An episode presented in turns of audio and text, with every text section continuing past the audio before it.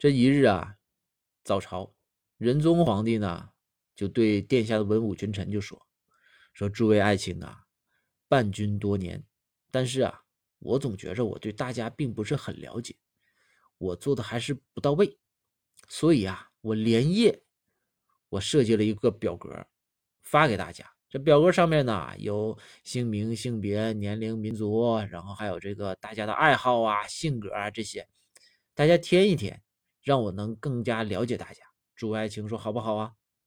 这文武群臣一听说，那你这整个天下都是您老人家的，那您说啥就是啥呗。那我就我们陪你玩行，没问题。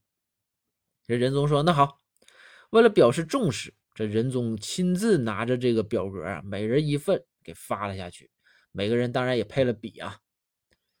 那仁宗和谁关系最好？那必须是包大人。于是啊，仁宗为了表示对包包大人的这种关爱，特意站在包大人的身边，亲自看着包大人填。这包大人呐，紧张，压力也大。包大人心想啊，说是您这是您站我旁边，这表示的是我这地位不一般。但是你说就发了一张纸，我万一哪块填错了，这又改不了，又涂不了的，你再算我一个欺君之罪，我这一杀头怎么办？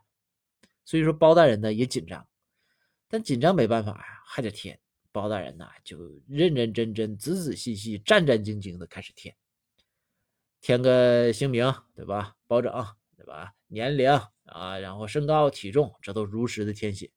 等填到性别和民族这这两栏的时候，糟糕了，因为这两个挨在一起。这包大人呢一紧张，就在性别上直接就写了一个汉。包大人一下懵了，这汉这不应该添在民族上面吗？这可怎么整？